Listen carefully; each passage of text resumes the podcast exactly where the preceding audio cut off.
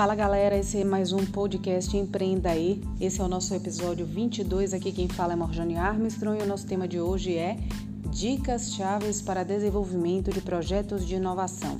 O que a prática de mentoria tem me ensinado? É, como eu sempre começo né, os meus podcasts com é, frases, né, assim, que representam muito a temática daquele podcast. A frase que eu tenho hoje é de Scott Belsky, cofundador da Behance, e ele fala que não se trata de ter ideias, mas sim de levar essas ideias para a vida real.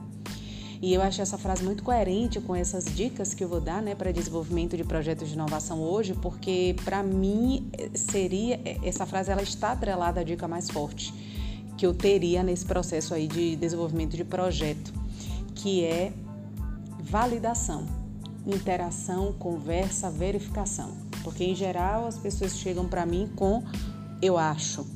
Olha, eu acho isso, eu acho que deve ser aquilo. Eu digo, não, se tá na, na, na conversa do eu acho, tem alguma coisa aí que ainda tá errada. E aí, deixa eu dar uma resenha aqui só para explicar para vocês. Eu Estou aqui né, como coordenadora acadêmica do curso de especialização na UFBA, em empreendedorismo e gestão, que é o grande impulsionador desse podcast da gente, mas eu também passei bastante pelo ecossistema, atuo em outras instituições. E uma delas, um desses papéis que eu assumo é como mentora pelo grupo Rede Mais e pelo Sebrae, pra, na área de diagnóstico, mentorias de acompanhamento, modelo de negócio e também validação de negócio de mercado. E é, nessas mentorias eu acabo trabalhando com é, projetos de inovação né, que estão ali para se transformarem em futuras startups. Então, são raríssimos os casos em que a pessoa chega assim sem ideia nenhuma. São um, pouco raros os casos em que a pessoa chega com uma ideia, mas que está muito, muito pouco lapidada em geral eles já estão um pouquinho mais avançados ali, né? Já tiveram a oportunidade de discutir um pouco mais a sua ideia, já tem uma noção real de qual foi o gatilho que gerou aquela ideia, que tanto pode ser uma lacuna quanto um mercado não explorado, né? É o que a gente chama de oportunidade de inovação. E eles vão lá para, ao longo do programa, conseguirem lapidando esse modelo de negócio, validando até poder fazer o lançamento efetivo ao mercado. Então, normalmente, quando essas esses projetos, né, que aí caem para mim muito num estágio muito claro assim de projeto, especialmente porque eu tô no início do processo de mentoria. Então eu tô bem naquilo assim de entender qual foi o gatilho, entender qual é a solução, retirar aqueles elementos chaves da cabeça do indivíduo e colocar aquele um modelo de negócio, para que a partir dali ele possa não só passear pelos outros processos de mentorias do programa, que vão para áreas específicas do modelo de negócio, como também para, a partir daquela modelagem, eles perceberem gargalos, incoerências, pontos chaves e principalmente recursos materiais intelectuais extremamente necessários para o início do desenvolvimento de um projeto. Então, eu que estou nesse momento inicial da mentoria, que é justamente de modelagem, eu percebo que eu acabo cumprindo muito esse papel aí no processo de mentoria, né? E essas empresas é que vêm para mim que se tornam aí futuramente startups. Então eu gosto sempre de contextualizar por que eu estou trazendo esse tema para o nosso podcast, né? De onde eu vim, para onde eu vou e a história é mais ou menos essa daí. E assim, é, eu vou discorrer, eu vou tentar discorrer aqui um pouco sobre o, o, o, processo, a forma como eu trabalho lá, porque eu acho que naturalmente nessa minha fala vão emergindo aí pontos chaves no desenvolvimento de projeto de inovação, que antes de serem startups são projetos de inovação efetivamente, né? Então, assim, quando, como eu estou no início desse processo de mentoria, quando esses projetos de, de de inovação, né, que estão em desenvolvimento, eles vêm para mim, o primeiro movimento que eu faço é muito assim: quem são vocês, de onde vocês vieram, né?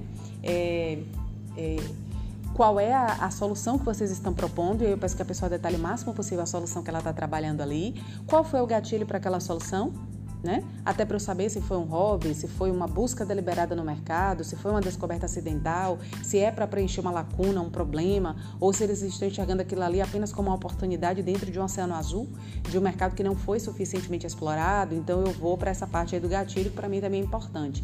E aí, normalmente, eu faço também, além disso aí, né, que, que aí nessa conversa eu já consigo perceber mais ou menos quem é o segmento de clientes dessa solução deles, porque quando eles vão descrever na solução, eles já acabam falando do segmento de clientes, e eu já consigo perceber um pouquinho também a proposta de valor desse projeto. Pronto. Esses, para mim, são elementos essenciais para que este indivíduo consiga começar a fazer a modelagem desse negócio. Porque a modelagem do negócio não é só ficar é, concebendo e pensando na solução. Você pensa na solução e ela se movimentando, saindo do papel e indo para o mercado. Mas quando eu mexo com esses elementos essenciais aí, né? Descrição máxima da solução, segmento de clientes, proposta de valor, qual foi o gatilho que deu origem a essa solução, eu já estou trazendo aí os principais elementos para a modelagem de um negócio. Então, é, em geral, esse, essa é a primeira abordagem que eu vou fazendo aí junto a esses projetos, né? E uma coisa que eu percebo assim, dicas chaves, né, de coisas que eu venho observando nesse processo de mentoria, nesse momento inicial, antes da gente ir ainda para a modelagem do negócio em si, que é o nosso Canvas, o nosso querido Canvas BMG, né? É, uma das coisas que eu percebo é que é, normalmente, quando eles abordam a questão do gatilho, é muito pouco assim a questão que eles trazem de porque eu sempre gostei desse tema, eu sempre fui apaixonado por isso, eu sempre. Não. Normalmente é porque eles têm algum tipo de experiência com aquilo, eles é, já vinham trabalhando com aquilo de alguma maneira, eles estavam em um outro trabalho, e naquele outro trabalho eles perceberam ali um problema a ser resolvido e pegaram aquele problema e transformaram em um um, um projeto de inovação que foi submetido para esse programa né? É, normalmente, em alguns casos também fizeram análise de mercado para tentar enxergar ali alguma oportunidade de inovação. Né? Então, é muito poucos casos assim porque é hobby ou porque eu sempre gostei dessa temática. Normalmente eles vão mais naquela coisa de que, como eu vivi a experiência, eu tive algum tipo de contato com essa temática, ali eu percebi uma oportunidade e trouxe aquilo como um projeto para ser desenvolvido. E eu já trago isso como uma dica-chave, que é a questão de você resgatar realmente assim o seu dia a dia, as suas experiências, o que você vivencia, ou seja, ter esse olhar clínico de análise de cenário, de ambiente, de tendências, de coisas que você está vivendo no momento, ou seja, na vida real, para que a partir dali você possa identificar um gatilho, uma oportunidade. É lógico que eu gosto sempre de azeitar essa parte com a questão das motivações intrínsecas, ou seja, você observar se em alguma medida você tem alguma paixão ou habilidade relacionada àquela temática. É sempre bom fazer esse check, essa verificação. Mas eu acho que talvez assim, até mais importante do que isso é você conseguir fazer esse olhar clínico, né, de análise de cenário aí e de tendências e do que está acontecendo ali no dia a dia, para que ali você consiga enxergar a primeira oportunidade de inovação. Algo que está doendo, algo que está incomodando, algo que não foi suficientemente explorado e que pode servir como um tema de um projeto de inovação a ser desenvolvido por você em alguma mentoria, algum programa é, é, voluntário, algum programa avulso ou em programas de capacitação mesmo oferecidos por instituições aí representativas no mercado, certo? Então essa aí para mim é a primeira dica, essa, esse observar aí da experiência. É, quando eu vou tocando esse movimento, uma outra coisa que eu percebo é que assim normalmente no início do projeto, e isso é natural, né, eles acabam se debruçando muito assim, pensar a solução. Eu já tinha o problema e agora eu vou focar na solução. Independente dessa solução ser um produto ou serviço tecnológico ou não, eles ficam focando bastante ali naquela questão da solução, né? E é, é, em desenhar a solução, como é que essa solução vai funcionar, como é que vai ser o operacional dela. E esse momento, esse mergulho inicial na solução né? Meio que tentando praticamente visualizar aquela solução acontecendo, ainda que você esteja de posse de muito poucas informações. Esse exercício bem lúdico, criativo mesmo, eu destaco como outro aspecto chave. Eu acho que é um momento também extremamente importante para que até você consiga ver até que ponto você se sente, mesmo com muito pouca informação, confortável com aquela temática ali. E porque você tem que sair de algum lugar, você tem que sair do tempo zero. Então, fazer esse momento lúdico, criativo, para tentar enxergar o máximo possível a solução desenhada em cima daquele seu problema, eu acho também uma dica fantástica aí no desenvolvimento desse projeto de inovação. Porém, quando você está pensando essa solução e uma vez que você já enxergou o gatilho, você também começa a enxergar aí um outro ator, um outro elemento que é segmento de clientes, os potenciais usuários impactados por essa solução. E aí, o que eu venho percebendo nesses projetos é que assim, essas pessoas, elas até enxergam os segmentos de clientes corretos. Só que duas coisas que eu percebo. Um, elas não delimitam muito esse segmento. Então, às vezes, elas olham ali, jovens e adultos usuários de internet. Mas é o que? É no mundo todo? Em todas as regiões? De todas as idades? Então, eu percebo que às vezes existe um deslize em fazer um recorte no segmento de clientes. E eu acho isso uma dica legal também. Ah, mas eu quero poder abranger todo o Brasil. Você vai. Mas no momento, no momento inicial, quando você está desenvolvendo a solução, vai ter que prototipar e testar, é interessante que você faça um recorte para que você tenha braço para isso. Até porque no começo do desenvolvimento de um projeto a equipe é muito pequena, né?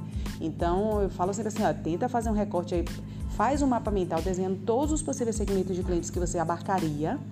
Porém, ao olhar para esse mapa mental, faz um pequeno recorte só para essa fase inicial de prototipagem e teste. E depois você pega o modelo aperfeiçoado e replica para as demais áreas. Então, uma dica que eu dou assim é fazer um recorte nesse segmento de clientes que normalmente não tem.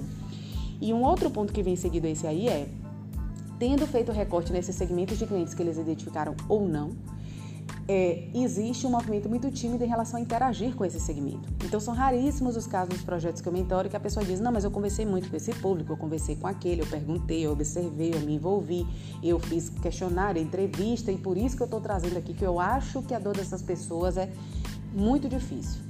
Em geral, às vezes eles se olham como um cliente, eles olham um ou dois, três exemplos e aí, olha, eu acho que o cliente tem essa dor, eu acho que o cliente tem essa necessidade, e aí vem nesse eu acho. Olha, ó, esse eu acho, ele pode existir no desenvolvimento de um projeto de inovação bem no início, no momento lúdico, criativo do brainstorming, mas depois disso daí, esse eu acho tem que sumir. O discurso tem que ser com base em interação com esses segmentos de clientes. Se você descreve as formas de interação, a gente pode dizer que hoje as dores que eles têm são essas e os ganhos extraordinários que eles gostariam de ter são esses. Aí a história muda, porque você foi para um processo de validação. Então, uma quarta dica que eu já estou trazendo aqui é a interação com esse primeiro segmento de clientes que foi desenhado pelos autores do projeto de inovação porque nessa interação eles conseguem fazer duas validações muito importantes no início do desenvolvimento de um projeto. Um, o problema, se o problema é realmente relevante, se ele realmente existe, se naquele momento que a gente está vivendo é um problema relevante de ser resolvido, porque às vezes ele é relevante de ser resolvido, mas não naquela hora. Então, fazer essa verificação também se aquilo vai gerar efetivamente o um impacto. Então, tem que ter uma validação desse problema. E isso você também faz com as pessoas que serão possivelmente afetadas por ele certo? E depois que você pensa uma primeira versão da solução, tem que fazer a validação também, até para ver se a solução que você está entregando é o que as pessoas enxergam como, poxa, um solucionador do meu problema. E aí tem que fazer essa validação. Então, muita interação com esse segmento de clientes para sair desse universo do eu acho e ir para uma apresentação de resultados um pouco mais consistente. Por quê? Isso aí ajuda você a dar uma primeira lapidada nos três elementos que são extremamente importantes para começar a modelagem a solução, o desenho básico da solução, quem é efetivamente esse segmento de clientes bem recortadinho e qual é a proposta de valor, ou seja, como a sua solução vai impactar a vida desses clientes. Aí tá beleza. Tendo chegado até esse estágio com tudo isso validado, tá massa para você pegar esses elementos e jogar no canvas de modelagem de negócio, certo? E aí quando você vai para essa modelagem, você transcende a solução. Porque você pensa como desenvolver aquela solução? Pensa mas você também pensa em como aquela solução, ao estar desenvolvida, sair do papel e ir para o mercado, impactar pessoas. E perceba que quando você vai para esse nível, você já começa a trabalhar com outros elementos da sua solução. Aí você olha quais são os canais de aquisição e entrega dessa solução, como é que você vai captar e reter clientes, como é que você vai monetizar o seu negócio, o que, que as pessoas vão pagar por essa solução, quais são os recursos e atividades principais para garantir que essa solução seja produzida e que a proposta de valor dela seja entregue ao mercado quais são as eventuais parcerias que você tem que firmar para conseguir desenvolver essa solução e a sua estrutura de custo básica para o desenvolvimento dessa solução. Então, quando eu pego aqueles três elementos iniciais, solução, segmento e proposta, e vou para a modelagem do negócio, eu amplio o meu olhar para todos esses elementos, porque eles vão me garantir que não só a solução esteja prototipada e testada, como que ela consiga sair da bancada e ir ao mercado.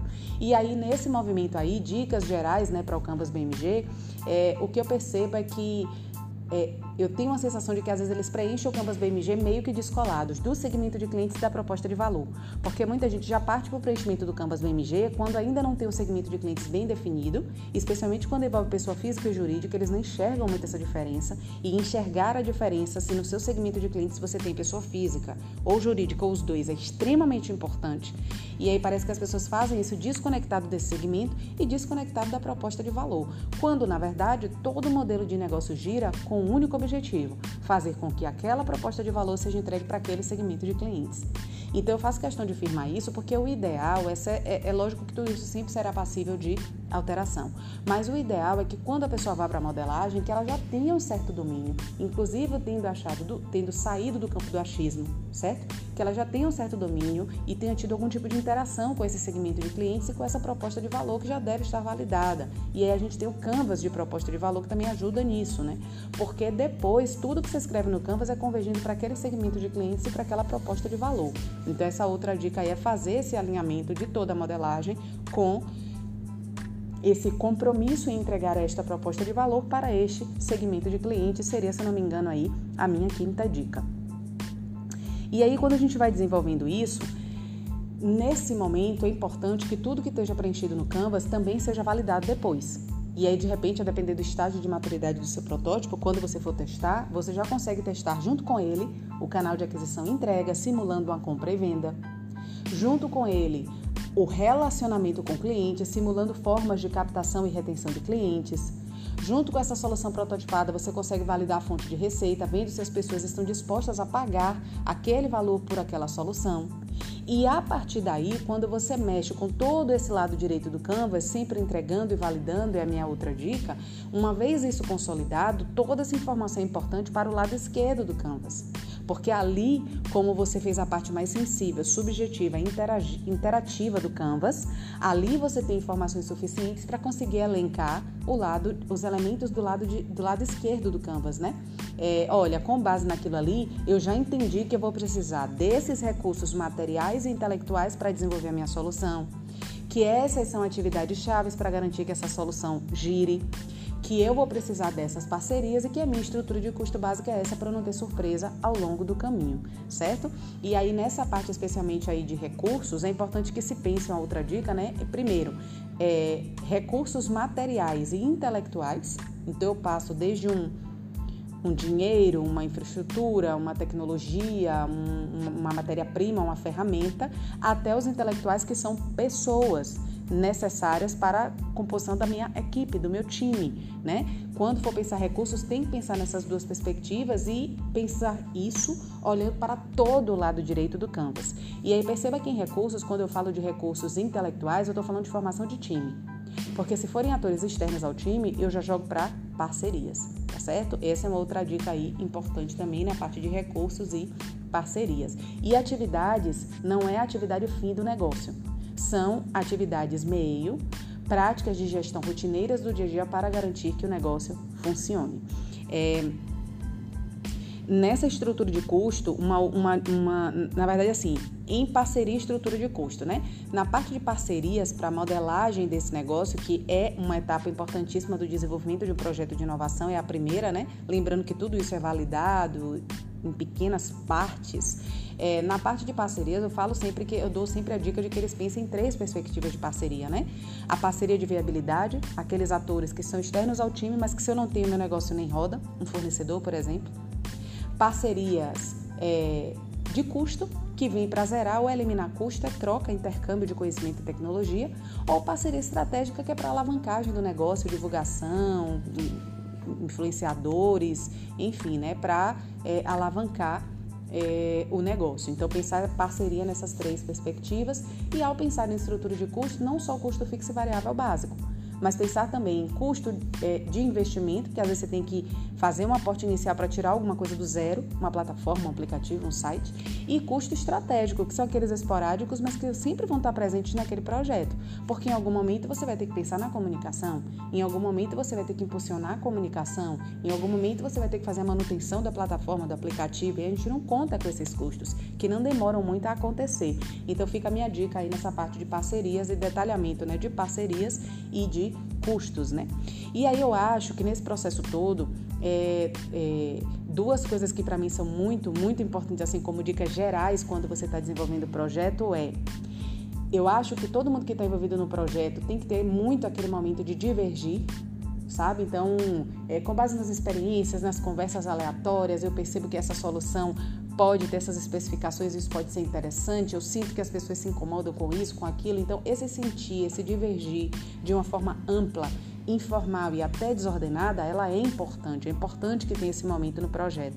Mas eu também acho, já coladinho com esse momento, que seja importante em algum momento convergir, aterrizar pegar essas informações e começar a organizar e modelar, porque a modelagem te permite enxergar todos os elementos do seu negócio, te permite conversar com as próximas etapas de mentoria de um programa que você está participando eventualmente e ainda te permite enxergar ali recursos materiais e intelectuais extremamente necessários para rodar aquele projeto, ainda que seja na fase inicial. Então, para mim aí essa é uma dica geral super importante, né? E alguém ser sensível para essa interação e para esse divergir para convergir é muito importante também. Normalmente o gestor do projeto que idealizou aquilo que consegue fazer muito isso, né? E aí normalmente esse gestor precisa de um organizador, precisa de um operacional para ajudar a convergir essas ideias.